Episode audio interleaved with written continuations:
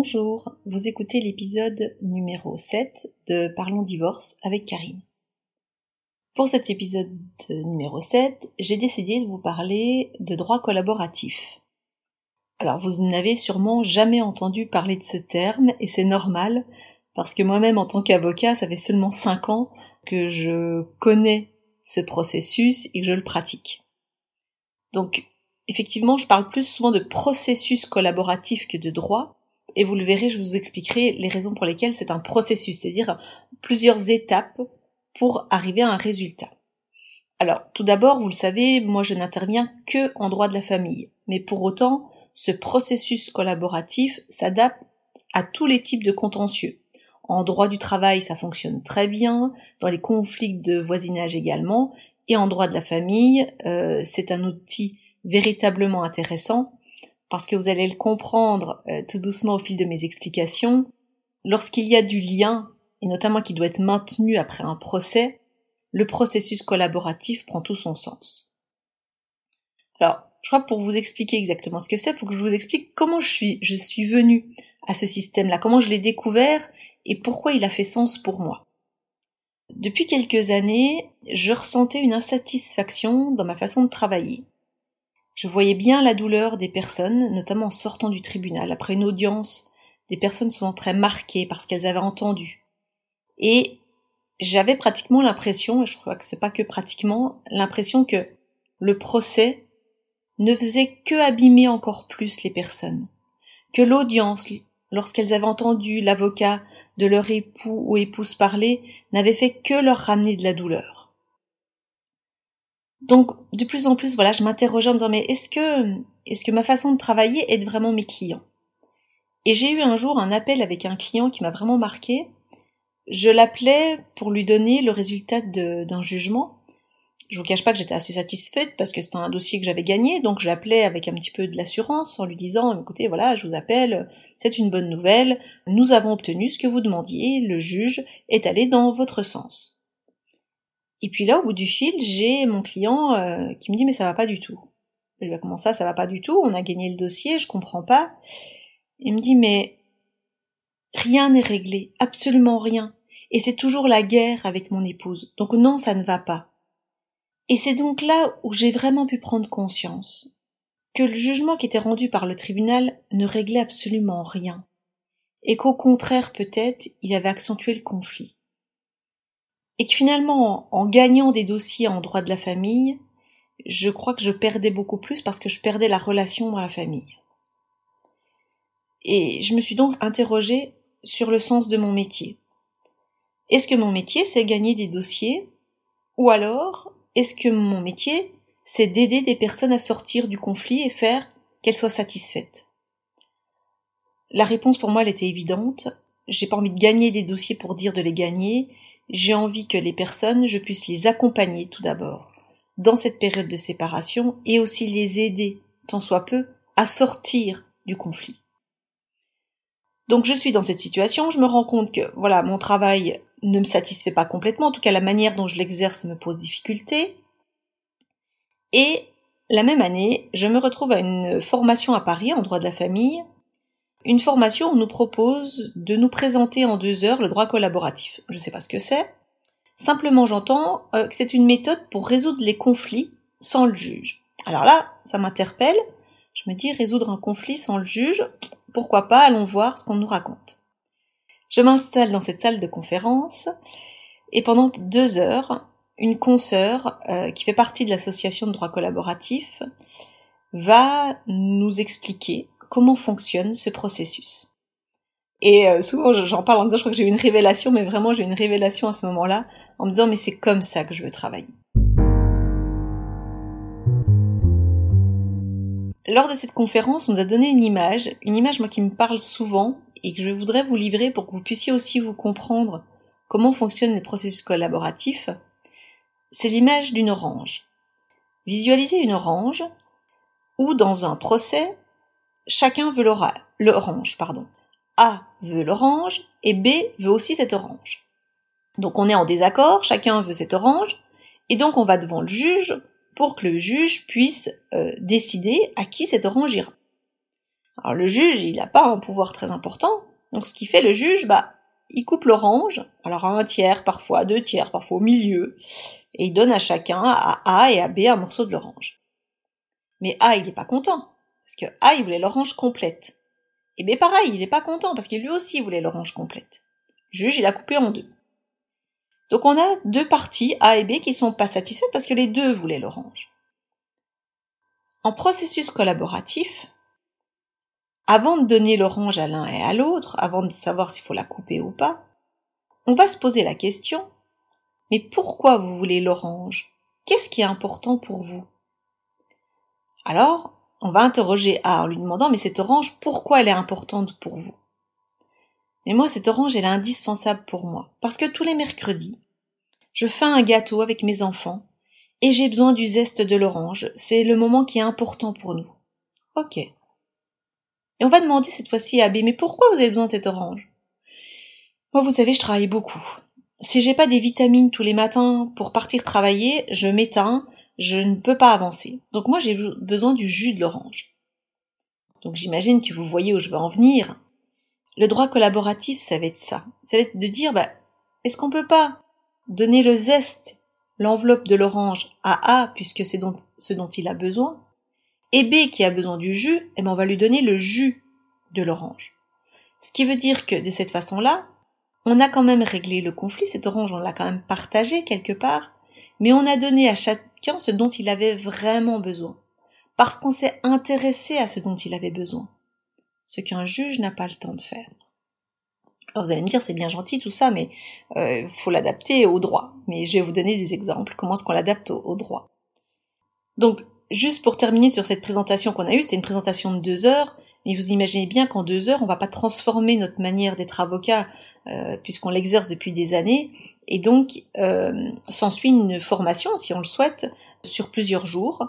Euh, il y a un niveau 1, un niveau 2, et euh, je vous garantis que dans la foulée, j'étais inscrite à cette formation, que j'ai suivie, et qui ont permis de pouvoir moi m'établir en tant qu'avocat droit collaboratif en ayant les outils en ayant la connaissance, parce que ça nécessite véritablement une formation. On peut pas s'improviser euh, avocat en droit collaboratif. Vraiment, c'est pas possible. Euh, cette formation d'ailleurs est passionnante. On passe euh, plus de quatre jours au total avec vraiment une vision différente du métier, avec on ne s'ennuie vraiment pas du tout et, la formation est intéressante. Donc depuis, je suis formée et je peux maintenant travailler en droit collaboratif. Et dès que je le peux, je propose à mes clients un processus collaboratif et s'il est possible, c'est vrai que j'ai plaisir à les mettre en place parce que je sais que on est dans un fonctionnement où on va chercher à régler le conflit autrement que par le juge. Alors, quand on parle de droit collaboratif, souvent c'est un petit peu compliqué pour les avocats à expliquer. Alors, ben, on a créé nous une petite vidéo sur le sujet euh, que vous pouvez retrouver sur euh, YouTube, sur la chaîne Sens et Émotion. Cette vidéo, elle a été créée euh, avec Nicolas Bouvray, et l'entreprise mise en boîte également. Vous retrouverez toutes ces vidéos sur notre site internet euh, grandvel-avocat.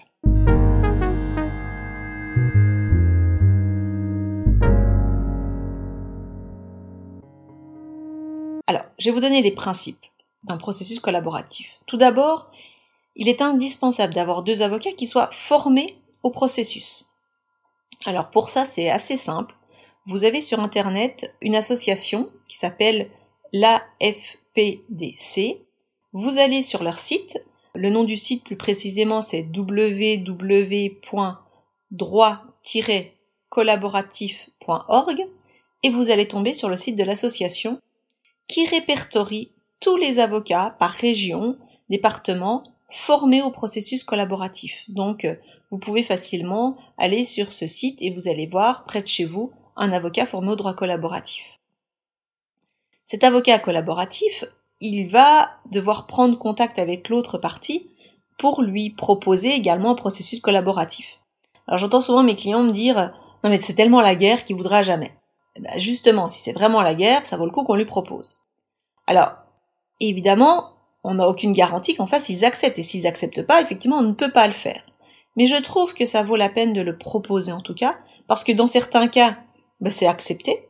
Donc euh, c'est chouette, vous allez pouvoir euh, régler votre conflit d'une autre manière. Mais en tout cas, si on tente pas de le faire, effectivement, ça ne peut jamais se mettre en place. Donc, euh, il faut inciter un peu les avocats aussi à se dire, allez, on les propose, on les met en place, et se dire que si ça peut être possible. Parce que, quand même, quand on fait un petit peu un, sondage, moi j'ai pu le faire auprès de mes clients, il y en a très peu qui ont le plaisir de la guerre. Il y en a très peu qui ont le plaisir du conflit, que ce soit euh, une mauvaise ambiance, très peu. La plupart du temps, les gens aspirent à la sérénité et au calme. Donc dans ce cas-là, le processus est vraiment adapté. Alors concrètement, comment ça fonctionne? Alors vous allez voir, c'est un travail qui est complètement différent que l'avocat va devoir mener. Le processus collaboratif, le but, ça va être de répondre à vos besoins et que chacune des parties puisse trouver une satisfaction dans l'organisation qui va être mise en place. Nous, on appelle ça parfois du gagnant-gagnant. Il faut que les deux parties trouvent une satisfaction dans ce qui sera mis en place acceptent et que le fonctionnement qui sera décidé réponde à leurs besoins. Ce n'est que dans ce fonctionnement-là, quand les deux parties sont satisfaites, qu'évidemment, bah, l'avenir se construit un petit peu plus sereinement. Donc pour cela, votre avocat, il va travailler d'une façon complètement différente. Il va rechercher vos besoins, comprendre ce qui est important pour vous, mais aussi essayer de comprendre chez l'autre partie ce qui est important pour lui. On doit s'intéresser à ce que souhaite l'autre, on doit s'intéresser à ses motivations profondes. Et l'avocat en droit collaboratif, il va utiliser des outils qu'utilisent les médiateurs et qu'utilise également la négociation raisonnée. Et ça, il faut que je vous en parle plus précisément. Euh, la négociation raisonnée, c'est une méthode qui a fait ses preuves, qui est d'ailleurs enseignée à Harvard. Et je me dis toujours, mais comment ça se fait que les avocats n'ont pas été formés dès le début à cette méthode? Parce que c'est une méthode pour régler le conflit.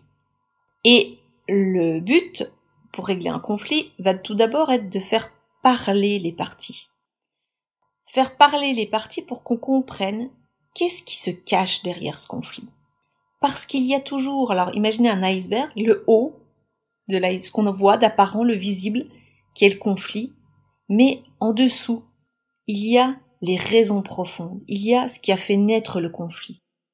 Et si je ne m'occupe pas des raisons profondes, de ce qui a fait naître le conflit, ce que j'appelle la partie invisible, je ne peux pas régler le conflit. Et je vais être très transparente, mais je pense que vous vous en doutez. Hein, la justice aujourd'hui telle qu'elle est organisée n'a pas le temps d'aller s'intéresser, d'aller s'occuper à ce qui a fait naître le conflit. C'est pas possible. Le temps et les moyens donnés à la justice ne le permettent pas. Mais aujourd'hui, les avocats sont formés à cette méthode-là. Donc demandez à votre avocat de pouvoir engager votre dossier avec un processus collaboratif. Parce que là, on va effectivement, alors, des fois c'est difficile, hein, mais ce n'est que la, j'ai envie de dire, le passage obligé pour régler vraiment un conflit, c'est d'aller s'interroger aussi à l'origine, d'aller voir ce qui s'est passé, d'aller écouter chacune des parties sur sa souffrance, lors de la séparation, sur ce qui a pu se passer, sur comment ça a été vécu, si personne ne peut exprimer cette souffrance-là, le conflit ensuite ne se réglera pas. Donc, chacun doit pouvoir parler de ce qu'il ressent.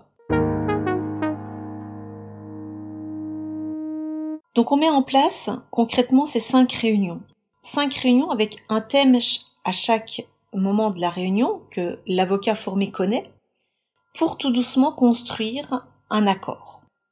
Dans ce, fonctionnement, lorsqu'on a fait ce travail, on a recherché les besoins de tout le monde, lorsqu'on a bien pris en compte ce qui était important pour chacun, on va ensuite avoir un fonctionnement qui est complètement différent de la justice habituelle. On va faire ce qu'on appelle nous un remue-ménage pour être le plus créatif possible, pour rechercher toutes les solutions qui permettraient de trouver une solution qui répondra aux besoins de l'un et de l'autre. Donc ce qui veut dire qu'on va sortir un petit peu du cadre, on va pas rester dans le cadre judiciaire un peu strict parce que parfois la solution, elle est, je dis toujours, elle est un petit peu hors du cadre. Elle est en dehors de ce qu'on a l'habitude. Une garde alternée, c'est souvent une semaine, une semaine.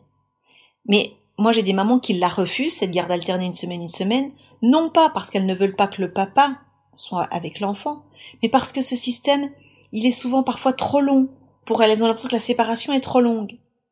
Alors si c'est le cas, on peut peut-être chercher une autre mode de garde alternée. Et on en a trouvé.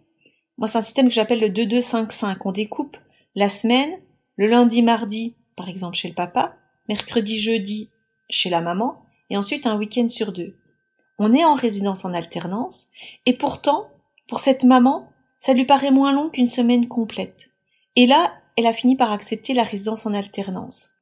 Donc ce qui veut dire que lorsqu'on s'intéresse voilà à ce qui inquiète cette maman et qu'on recherche une solution qui pourrait dire non mais une semaine c'est beaucoup trop long pour moi, on arrive en étant créatif à mettre en place des solutions adaptées. On a pu mettre aussi en place dans d'autres dossiers avec un processus collaboratif où le papa prend les enfants tous les midis parce que son métier lui permet d'être disponible tous les midis. Donc on, appelle ça tout de même résidence en alternance, mais tous les midis de chaque semaine, le père passe un temps privilégié avec ses enfants. Ça, très concrètement, dans un procès, on ne peut pas le mettre en place. Le juge ne peut pas faire ce que j'appelle du sur-mesure. Alors que là, dans un processus collaboratif, on peut faire du sur-mesure. On va pouvoir prendre en compte les contraintes de l'un, les contraintes de l'autre, pour pouvoir construire une solution. Ce, ce processus collaboratif, de façon plus générale, c'est aussi une philosophie de vie. Alors je vous en parle parce que il peut vous être utile aussi dans votre quotidien, dans votre relation avec vos collègues et aussi avec vos enfants. Quand j'ai suivi la formation, on nous a parlé d'un petit livre qui s'appelle Mange ta soupe et tais-toi. Tapez sur internet Mange ta soupe et tais-toi, vous allez tout de suite trouver ce livre et je conseille vraiment ce livre pour euh, les parents qui ont des enfants parce qu'on sait très bien que avec nos enfants, notamment quand ils ont des frères et sœurs, le conflit fait partie de la vie fait partie du quotidien. Et nous, Français, je dis bien nous, Français, on a une relation au conflit qui est assez particulière. Souvent, on en a peur et souvent, on le fuit. Il y a d'autres pays où le conflit euh, n'est pas du tout perçu de cette façon-là, c'est de se dire, il y a un conflit, génial. C'est l'occasion qu'il se passe quelque chose. C'est aussi l'occasion que j'apprenne quelque chose de l'autre. C'est l'occasion d'évoluer. Alors que nous, tout de suite, dès qu'il y a un conflit, oh, on en a peur et on se dit, mon Dieu, cette source de problème. Moi j'aimerais pouvoir tout doucement vous amener à percevoir le conflit comme autre chose. Le conflit, un désaccord, c'est l'occasion d'évoluer, c'est l'occasion d'apprendre de l'autre. Et avec nos enfants, euh, c'est une vraie mine d'or, cette approche-là. Et ce petit livre, euh, Mange ta soupe et tais-toi, peut vous aider à comprendre comment gérer le conflit entre vos enfants. Et je fais le parallèle entre comment gérer le conflit avec mes enfants, avec moi, avocat, comment je gère le conflit avec mes clients. Je vais prendre l'exemple des enfants, comme ça vous allez pouvoir comprendre comment je l'adapte, moi, dans un dossier avocat. Vous avez deux enfants qui se disputent. Pour une soit un jouet, il y a toujours des raisons de se disputer, j'imagine bien que vous allez trouver des exemples chez vous. Soit j'interviens, comme j'interviens en tant que soit juge ou avocat, et je prends position en disant non mais c'est n'importe quoi, arrêtez de vous disputer, euh, vous disputez ce crayon, ben je le prends puisque c'est ça, personne l'aura, euh, puisque vous n'êtes pas capable de vous mettre d'accord. Le résultat, quand je fais ça, quand j'interviens et que je suis face à ce conflit qui me dérange, parce que souvent il y a des cris et on n'aime pas ça, et, donc généralement, d'autorité, on va prendre une décision, soit d'ailleurs d'en disputer l'un ou de disputer l'autre, alors qu'on n'a même pas vu la scène depuis le départ, soit on interdit l'objet du conflit, on a souvent une position un peu autoritaire qui vient intervenir en pensant régler le conflit. Résultat des courses, c'est souvent catastrophique. On va avoir deux enfants qui vont être les deux insatisfaits, qui vont être frustrés, qui n'auront pas appris à gérer leur conflit, et je peux vous dire que demain, ce sera la même chose, ça va revenir. Donc quelle attitude à avoir face à ces enfants qui sont en conflit? La première chose, c'est alors si le conflit est trop important et qu'on est en train de se taper, il faut un moment de calme, il faut mieux poser les choses et on rediscute après. Si on n'est pas au stade des violences, on peut poser la question à l'un et à l'autre, qu'est-ce que tu souhaites? Les faire parler, les écouter et reformuler leurs demandes pour vérifier que vous avez bien compris ce qu'ils souhaitaient. Ensuite, vous vous tournez vers votre autre enfant et vous lui posez la même question. Toi, qu'est-ce que tu souhaites? Qu'est-ce qui est important pour toi? Et imaginons que, voilà, ils se disputent un jouet, chacun veut se jouer les deux. Donc vous, votre rôle en tant que parent, qui n'est plus le parent juge, qui va être un parent médiateur, c'est de dire, ah donc, si je résume, vous avez une difficulté, à savoir que tous les deux, vous voulez ce camion pour jouer, toi tu le veux parce que tu as envie de passer un beau moment pour t'amuser, et toi pareil, tu t'ennuyais, donc tu veux t'amuser avec ce camion. Donc il faut poser la problématique à vos enfants et leur dire maintenant, ok, vous avez ce problème-là. comment vous pourriez le régler? Quelle solution vous pouvez imaginer puisque vous avez un problème, effectivement, vous voulez tous les deux ce bien-là? Comment est-ce qu'on peut faire? Et là, vos enfants sont beaucoup plus doués que nous pour ça. Eux, ils sont super créatifs. Quand vous les lancez un petit peu sur l'avant, ils disent voilà, il y a ce problème, quelle solution on cherche? Et les enfants aiment qu'on fasse marcher leur cerveau et eux vont avoir envie de rechercher des solutions.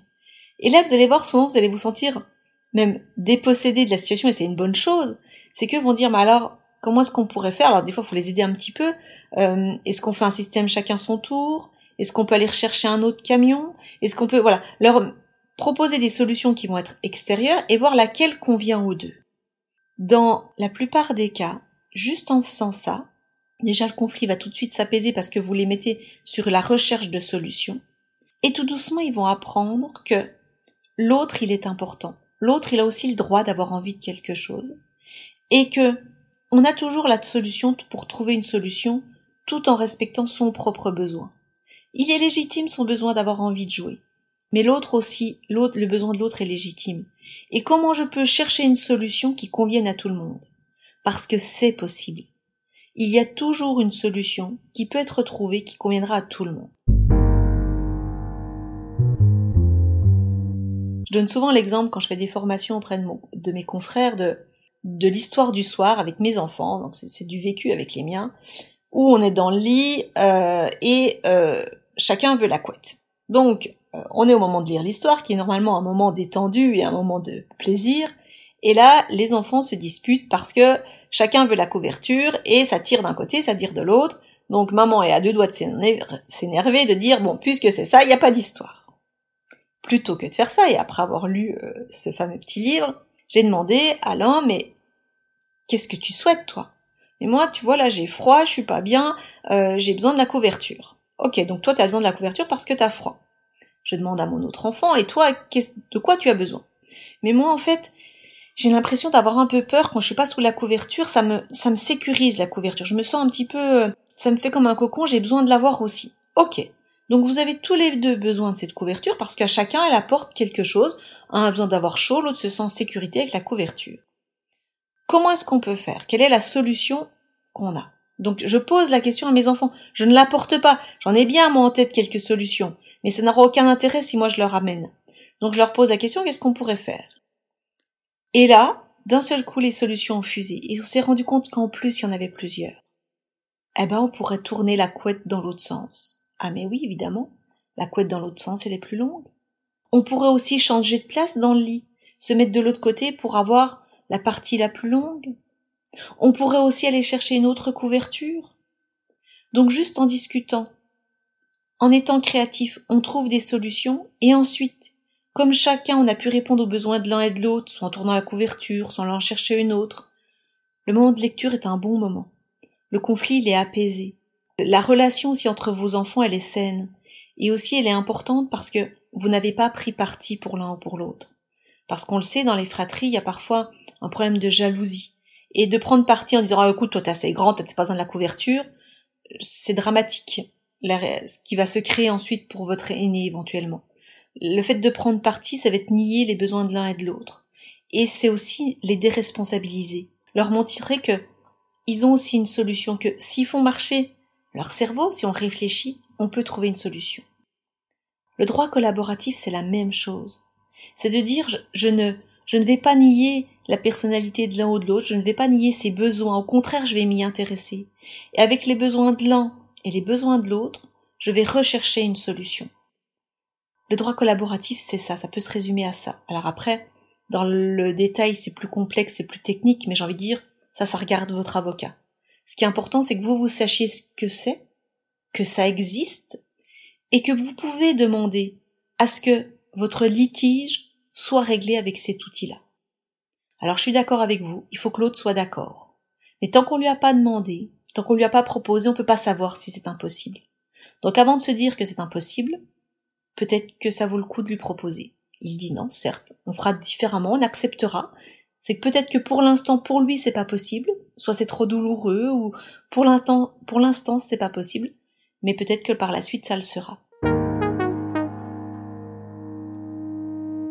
Donc voilà je vous ai expliqué ce que c'était que ce processus collaboratif. Vous l'avez compris, c'est un outil qui est important, moi, dans mon métier d'avocat, qui m'intéresse, que je trouve encore sous-utilisé. La réalité, c'est que euh, même si des avocats sont formés, on a encore du mal à le mettre en place. Et je pense que si vous, si les clients, vous êtes informés de ce système, vous aurez tendance à plus le réclamer auprès de vos avocats, puis nous, avocats, ben, on se forcera peut-être plus à le mettre en place. Mais c'est vrai que c'est un système qui n'est pas encore beaucoup connu, donc euh, c'est pour ça que je voulais faire vraiment un épisode sur ce processus, euh, pour lequel, voilà, je suis attachée. Vous trouverez donc, comme je vous l'ai dit, d'autres informations et sur notre chaîne YouTube avec un petit exemple. Vous trouverez plein d'informations sur le site de l'association hein, du droit collaboratif, l'AFPDC. Je vous souhaite de bonnes lectures. J'espère que ça vous aura intéressé et je vous dis à très bientôt pour un prochain épisode de Parlons divorce. À bientôt et au revoir.